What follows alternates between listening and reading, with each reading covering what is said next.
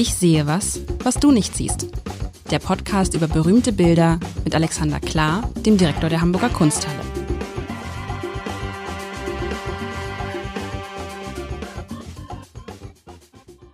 Herzlich willkommen. Mein Name ist Lars Heider und lieber Alexander, Alexander Klar, Direktor der Hamburger Kunsthalle. Ich danke dir. Ich danke dir. Ich habe mir vergangene Woche ein Bild von einer Brücke in Hamburg gewünscht. Das habt ihr offensichtlich nicht in der Kunsthalle. oder aber was du mir mitgebracht hast. Ah, nach dieser, also anders. Ich habe dir ein Bild mit einer Nichtbrücke mitgebracht. Wie gut ist denn das, wo wir aber trotzdem über eine Brücke sprechen können? Edge.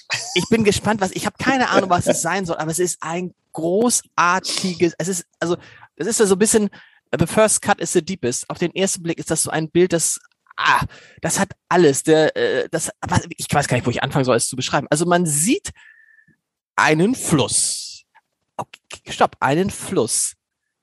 Das heißt, so wie du drauf bist, ist dieser Fluss vielleicht ist es die Elbe? Kann es, es die Elbe sein? ist die Elbe. So, nee, nee, nee, nee, nichts verraten. Also okay. man, sieht, man sieht einen Fluss und da ist richtig, oh, ein schön, da ist richtig Bewegung drauf.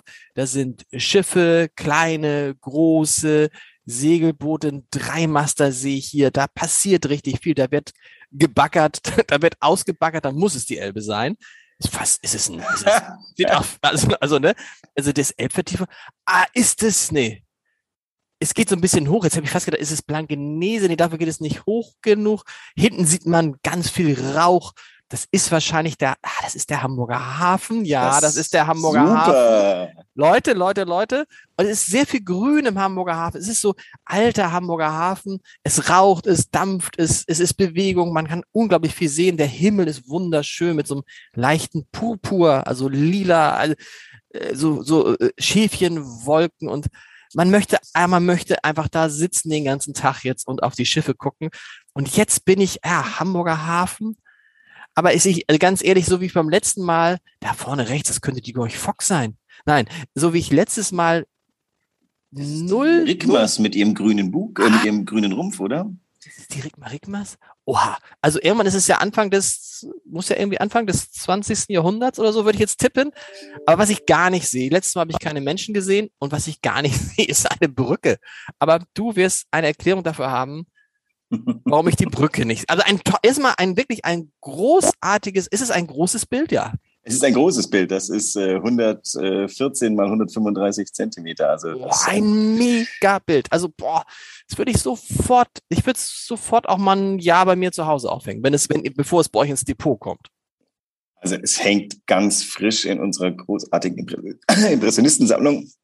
Und ja, also ich kann mal erstmal sagen, ähm, ich muss zugeben, ich habe, ähm, das war ein, ein freudscher Fehler wahrscheinlich, denn als du eine du hast dir eine Hamburger Brücke, glaube ich, gewünscht oder eine Norddeutsch, wie auch immer. Und ähm, dann hatte ich eine Assoziation, die zu dem Bild führte. Und als ich das Bild genau angeguckt, stellte ich fest, da ist aber nicht, da ist die Brücke nicht. Und äh, zwar, also ich kann es jetzt auflösen, das ist, das Bild ist Blick auf den Köhlbrand von 1911 von Lovis Corinth, der äh, sich in Hamburg da aufhielte und äh, zu diesem Zeitpunkt und Alfred Lichwag hat alle großen Maler seiner Zeit stimuliert, Hamburger Bilder zu malen. Das hat er gemacht, weil er meinte, damit könnte er die Hamburger vielleicht ein wenig mehr für die ähm, bildende Kunst gewinnen. Und äh, wie fängt man die Hamburger mit einem Blick auf den Hafen, hat er sich vielleicht gedacht. Aber vielleicht hat auch Lovis Corinth diesen Blick sehr gemocht, den man auch heute haben kann.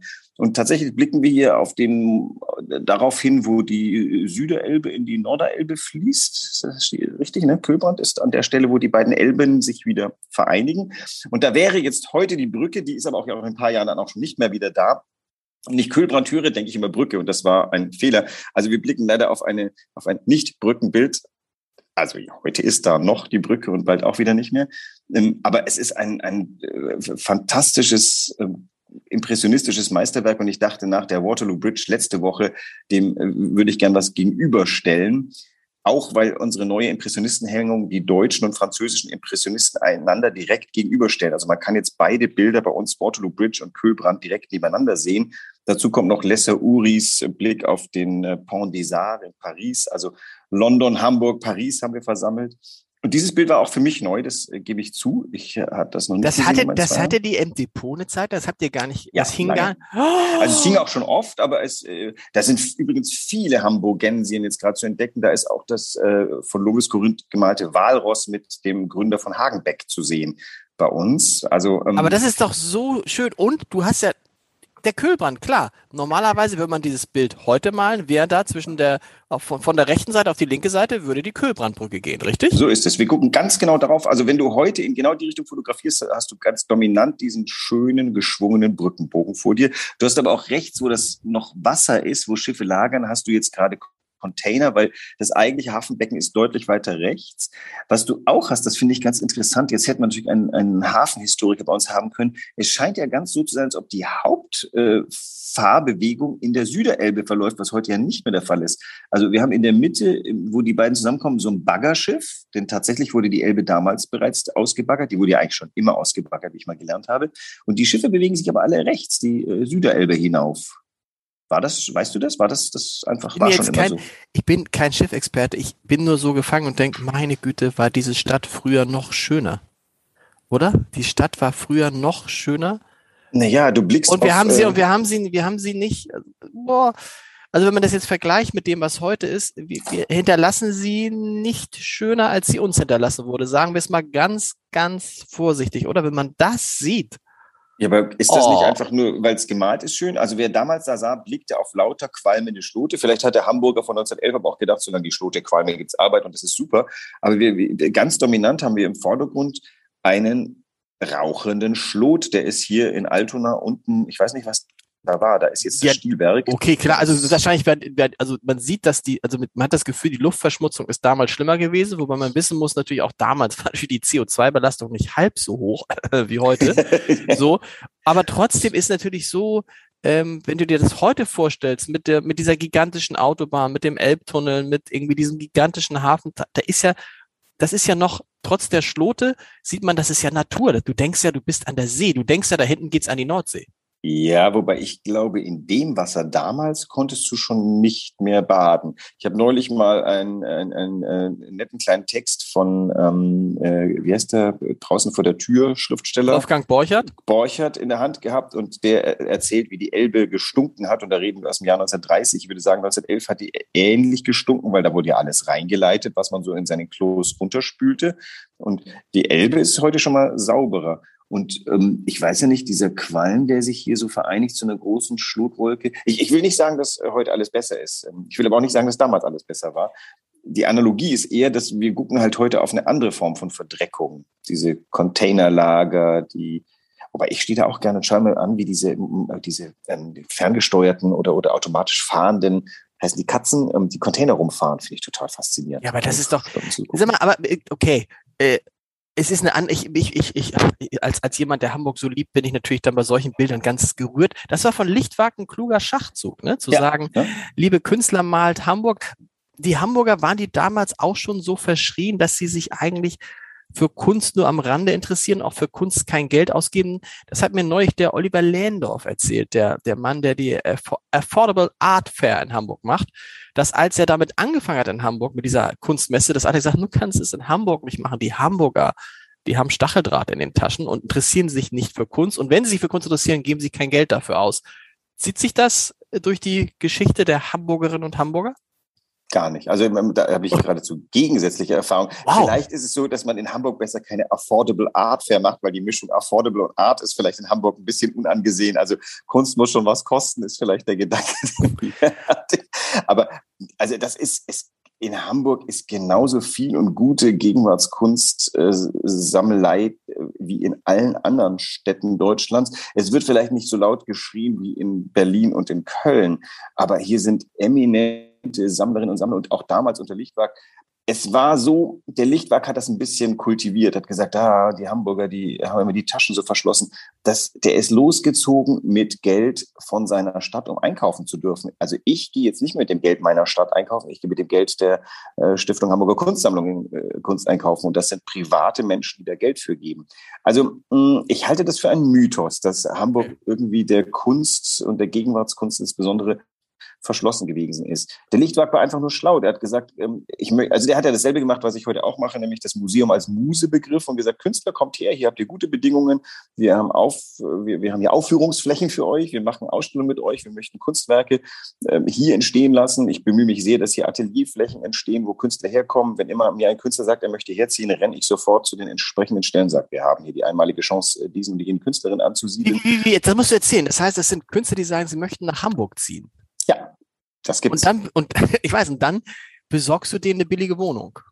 Nee, nee, nee, es geht mir um Atelier. Wohnung ist mir so. egal. Also äh, eine Künstlerin, von der ich gerade erzählt was gekauft hat, gesagt, sie, sie bräuchte ein Atelier mit ähm, äh, mindestens sieben Meter Deckenhöhe, lieber noch 13. Habe ich gedacht, okay, okay, okay, da schauen wir mal, welche Immobilien wir da finden. Und seitdem laufe ich halt so ein bisschen, ähm, ich treffe ja immer wieder Leute, die Immobilien zur Hand haben ähm, und sag hier, äh, die möchte ernsthaft im Laufe der nächsten zwei, drei Jahre herziehen, hat ein großes Atelier, hat äh, schafft große Leinwände ähm, und da wird sich was finden, bin ich mir sicher. Das ist interessant. Haben wir denn aktuell, da siehst du mal wieder, aber ich lerne ja von dir, Gibt es große Künstler, die in Hamburg leben, außer Udo Lindenberg? Also ähm, wir feiern gerade Werner Büttner, wie du weißt. Der Stimmt. hat sein Atelier Geesthacht. Ich weiß nicht, ob ich Geesthacht eingemeinden darf, ohne dass das nehmen wir, nehm, nehm, nehm, nehmen wir mit, nehmen wir mit, nehmen wir mit. Aber er hat lange in, in Hamburg gearbeitet. Genau. Und ein großer ähm, Fan hatten wir ja auch schon äh, ein Bild von ihm, ne? Ja, ja, genau. genau. Das war das, das war das mit dem, was war das mit dem Bett? Kissen. Das schöne Bett, die Kissen. Genau, Wunderbar. Ja. Die äh, Hochschule für Bildende Künste, die HFBK, hat viele eminente Professoren, von denen zugegebenermaßen aber nicht besonders viele in Hamburg leben. Ich muss da also, äh, sag mal, an der Künstlerpräsenz muss man ein bisschen arbeiten. Das ist in Berlin wahrscheinlich einfach. Aber genau daran arbeite ich ja, dass ich sage, wieso seid ihr nicht in Hamburg? Hier ist doch tatsächlich auch ähm, zum Beispiel Sammlerschaft. Ähm, hier ist es nicht schlechter als woanders. Ähm, ich fände es auch nicht schlimm, wenn die eine oder andere Großgalerie herkommt. Ich glaube, die hier ansässigen Galerien fänden das auch nicht schlecht. Und ich glaube, Hamburg ist ein guter Turf. Und da spielt halt die Kunsthalle schon so ein bisschen eine zentrale Rolle, die sagt, wir kümmern uns darum. Wir möchten auch die lokale, in Anführungszeichen, oder die hier sich bildende Kunstszene unterstützen durch Ausstellen, durch Zeigen, durch Kultivieren eurer Kunst. Ähm, das hilft dann insofern, weil Künstler, die hier leben, dann auch tendenziell eher Hamburg malen? Äh, heutzutage ist natürlich ein bisschen weniger einfach, weil es gibt nicht mehr so viele Landschaftsmaler. Ja. Aber das ist ja wie in München auch. Also die, die, der blaue Reiter. München ist ein leuchtendes Vorbild für mich. Da war eine ganz aktive Kulturpolitik, die gesagt hat, wir möchten die Künste haben. Seit Ludwig I. bis zu seinem äh, großen Neffen, der Prinzregent, hat das meiste Geld ausgegeben für Künstlerförderung in den äh, 1880er Jahren. Also hinter, hinter einer bestimmten kulturellen Entwicklung steckt Geld und politischer Wille. Und den versuche ich in Hamburg schon ein bisschen herbeizuzaubern. Und Lichtwag hat das eben gemacht, indem er gesagt hat, ich lade erstmal die Künstler hier ein. Die kamen alle gerne. Liebermann, Liebermann hat Hamburg rauf und runter gemalt. Mhm. Also da ist wirklich ganz viel hamburgische Kunst entstanden, die wir jetzt eben auch in unserer Impressionisten-Ausstellung ähm, zeigen. Und die heutige Analogie wäre eher, dass Sachen hier entstehen, dass es natürlich Themen gibt, die hamburgisch sind. Olaf Metzel hat, äh, was wir auch gerade zeigen, ähm, jetzt, äh, wie heißt das, Wurfgeschoss und Zwille, äh, ein, ein, ein, eine Installation, die die Hafenstraße zum Thema hat. Also inhärent ist dann, glaube ich, schon Hamburg mit. Das musst du mal mitbringen. Wurfgeschoss und Zwille. Oder ist es, kriege ich dann wieder äh, so leichte Krämpfe, wenn ich das sehe, weil das, nee. Das ist eine Installation aus, äh, ich, ich muss, bin mir mit der Zwille nicht sicher, äh, mit dem Wurfgeschoss nicht sicher. Also Zwille ist im Titel mit dabei. Haben wir, äh, ist bei uns in der Ausstellung unten vertreten, können wir gerne äh, uns, ähm, ja. ist jetzt nicht gerade vorweihnachtlich, aber. Dafür ist das hier. Sag mal, und wenn wir auf dieses Bild zurückkommen, dann ist es natürlich die Einfahrt oder die Fahrt der Schiffe wird es wahrscheinlich so nicht gegeben haben, ne? Weil wahrscheinlich hat Korinth das so ein bisschen komponiert dann. Wenn du sagst Rigma Rigmas und so das äh, und, und andere tolle Schiffe, also, die da fahren, oder, oder meinst du, das hat er tatsächlich in dem Moment so gesehen? Ich weiß jetzt nicht, wie dicht die Weiland darauf gefahren sind, aber ich würde mal sagen, der hat schon relativ ähm, klar gemalt, was äh, vor ihm war. Ich würde mal andersrum sagen, der war da oben auf der Anhöhe und sagte, wow, das ist pittoresk. Und ähm, dann bot sich ihm ungefähr so ein Bild, denn also wenn es vollkommen schiffsleer gewesen wäre, wäre er vielleicht auch gar nicht interessiert gewesen. So fuhren da viele Schiffe miteinander. Und das fand er gut, dass er das dann schon komponiert hat, weil derweil er malte, ist natürlich das äh, unmittelbar vor uns fahrende rauchende Schiff schon längst äh, die Süderelbe hinaufgefahren aber er hat vielleicht mal eine schnelle Skizze gemacht, so eine Skizze, die sagt, wie viel ist denn jetzt hier gerade los. Die Schiffe dahinter übrigens fahren vielleicht gar nicht, sondern die sind vertreut oder ankern ähm, äh, und, und die anderen fahren drumherum. Dieser Bagger, den, den kennen wir ja heute auch, der steht ja immer an einer Stelle und baggert erstmal da den Untergrund hoch. Und dann kommt so ein Pram, da kommt dann irgendwie das Zeugs drauf und ähm, da kann jetzt auch gerade kein Schiff lang, deswegen ist vielleicht Einbahnstraße und die müssen einfach alle gerade da lang fahren. Ich halte das für, äh, ich glaube, der hat eine sehr, sehr äh, präzise Schilderung, die aber natürlich malerische Freiheit hat, weil er dann, der ist ja Impressionist und Erzmaler, das heißt, ihn interessiert natürlich das Gegeneinanderstellen von Farbflächen. Und das macht er ja sehr schön. Er hat das Bild nahezu halbiert, äh, Himmel und Erde. Also ich sagen, die, die, die, tatsächlich, die, der Horizont läuft genau durch die Bildmitte. Das wird dann durchbrochen durch diese beiden rauchenden Schlote, die, glaube ich, da hat er sich keine Lizenz erlaubt, freie Dinge zu tun. Die Wolken, die hat er sich gemacht, wie er wollte, wobei sie sehr schön diesen norddeutschen Himmel aus. Ja, aber weißt du was? Ja, das, da muss man jetzt ja, also ich finde es auch schön, wie dieses, dieses, dieses Lilane sich dann auch in der Elbe wiederfindet und im Himmel und so ist wunderbar. Nur, sagen wir mal beide ehrlich, hast du jemals so einen Himmel gesehen? Ich nicht. Echt nicht? So äh, einen Himmel in diesen, in, in so, in so, in so lila Tönen, alles überall lila Töne und dann so leicht runtergehend immer heller werden und sich dann spiegelnd in der Elbe, die, die Elbe, die lila ist? Also ja, einen leichten also, Liederstich? Mm -mm, niemals. Okay, vielleicht. Also, aber vielleicht, vielleicht war es Anfang, äh, vielleicht war es 19, was hast du gesagt, 1911, 1912 so. Aber so, es ist dann schon ein bisschen idealisiert das Bild, oder nicht? Naja, es führt ja sein Eigenleben. Das heißt, also vielleicht hat er sich auch in bestimmte, beim Malen in bestimmte Farben verliebt. Ich kann jetzt auch, ehrlich gesagt, weiß ich nicht ganz genau, ob ich glauben kann, dass er ähm, ein Bild dieser Größe Plan Air, also im Freien direkt an der Stelle gemalt hat. Vielleicht gibt es da eine Ölskizze, wo er das, die er zugrunde gelegt hat und dann hat er das große Bild im Atelier gemacht. Da bin ich jetzt leider kein Korinth-Experte.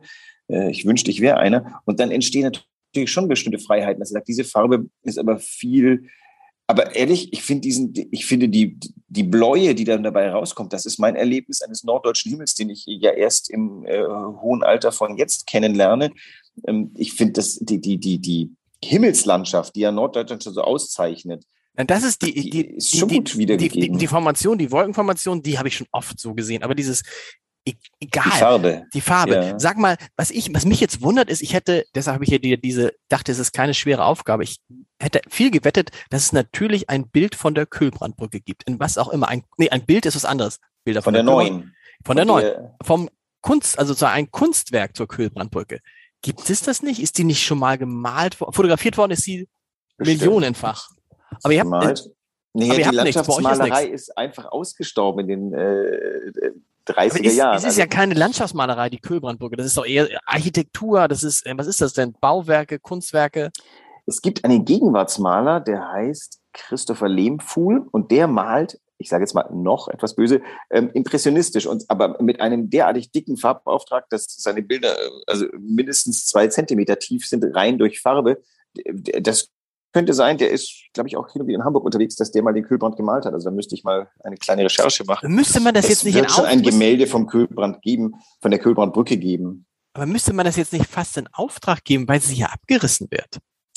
werde mal die Künstler meines Vertrauens fragen, ob sie den Kühlbrand malen wollen. Es sind wahnsinnig wenig Maler dabei, die ähm, mal, Brücken machen. das ist eigentlich eine schöne Aufgabe. Guck mal, das nehme ich jetzt mal mit und womöglich ist jetzt was angestoßen. Die letzten Bilder, der, die letzten Gemälde der Kühlbrandbrücke. Vielleicht kann ich es damit können. Ihr habt die einzigartige Chance, etwas zu malen, was ähm, in ähm, sieben Jahren oder so nicht mehr da ist. Könntest du es nicht eigentlich, könntest du nicht als, als, als Direktor der Kunsthalle das auch einfach beauftragen, sagen, ich möchte für die Kunsthalle ein Bild der Kühlbrandbrücke haben und das hängen wir dann auch auf. Und damit, Künstler, hast yeah. du die Chance, mit deinem Bild in die Kunsthalle zu kommen. Damit kannst du sagen, ich hänge auch in der Kunsthalle. Das ist ja für jeden Künstler eine große Adelung.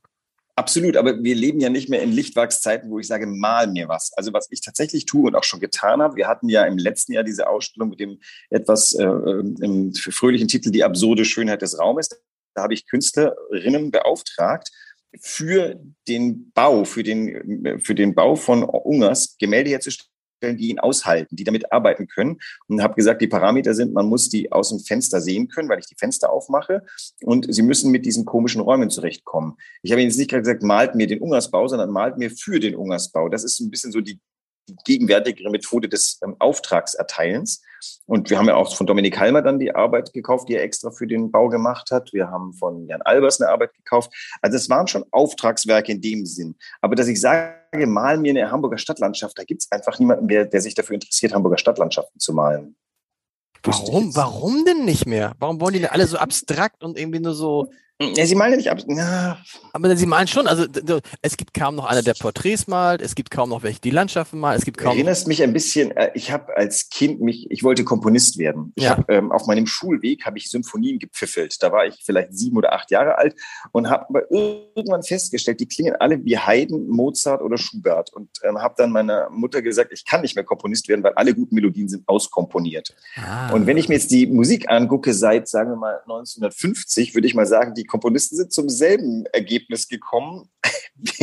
Bloß keine, kein Thema oder kein, nein, ein Thema, Thema schon, keine Melodie komponieren, weil die ist, das ist abgeschmackt. Und so ist ein bisschen mit der Malerei. Also, die, sich jetzt heute hinzustellen und die Kühlbrandbrücke im Dunst zu malen, es gibt, glaube ich, keinen uns zur Verfügung stehenden Stil, der nicht schon irgendwie einmal durchgekaut wurde. Das heißt, du kannst vielleicht die Kühlbrandbrücke impressionistisch malen, ah, ist aber schon da gewesen. Du kannst sie neu sachlich malen, du kannst sie fotorealistisch malen.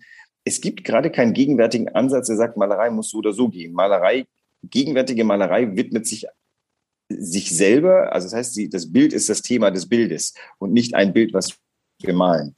Wenn natürlich ein Konzeptkünstler sagt, also ich ähm, nehme das, ähm, na doch, ich kenne jemanden, der malt Raketen. Vielleicht finde ich oh. jemanden, der Brücken malt. Also es geht alles. Also ich muss nur nachdenken. Das fällt mir jetzt gerade bei. Aber irgendwann kriegt man, aber gibt es nicht da auch, gibt es auch, in, auch, in, auch in der Malerei gibt es doch, ist das oder in der, in der Kultur, in der Kunst gibt es doch immer wieder, die Sachen kommen doch irgendwie wieder, oder?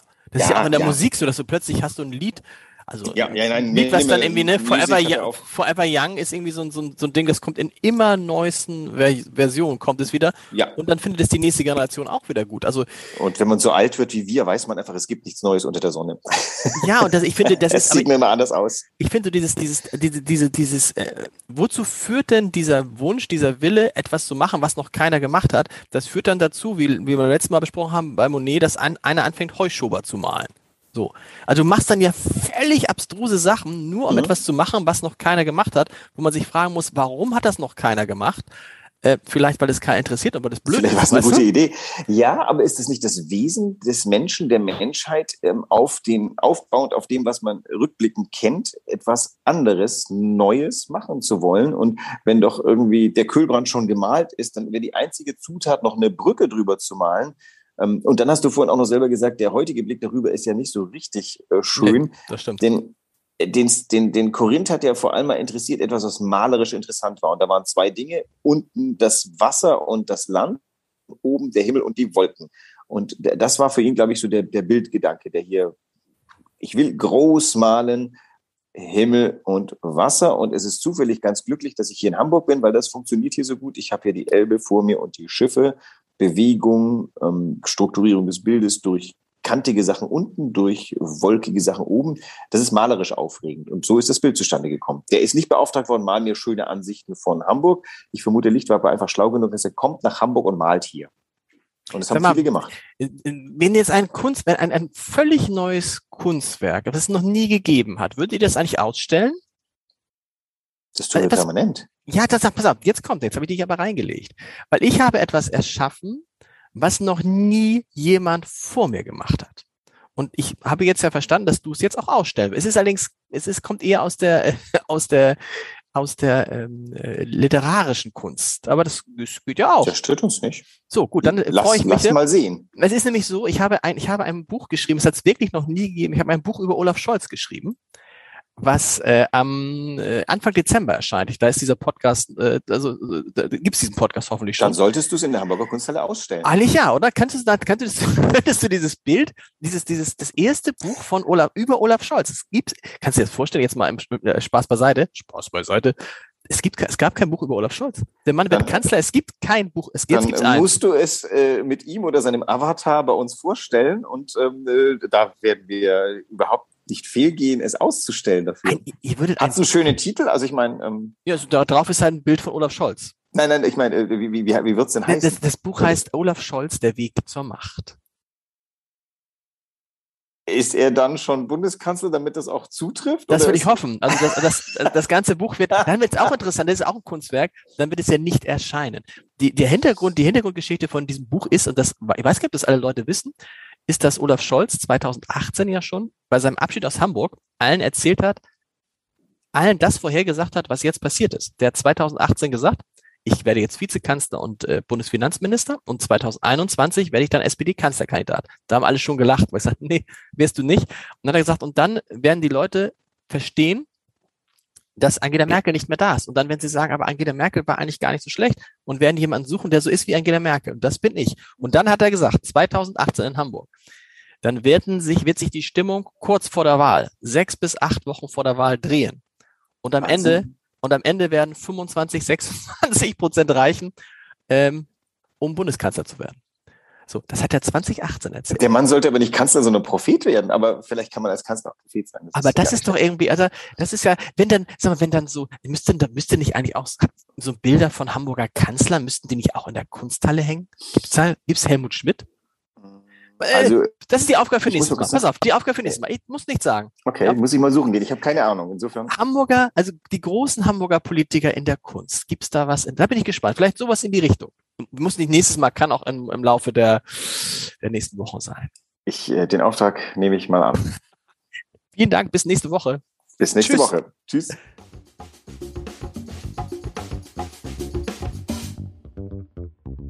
Weitere Podcasts vom Hamburger Abendblatt finden Sie auf abendblatt.de slash podcast.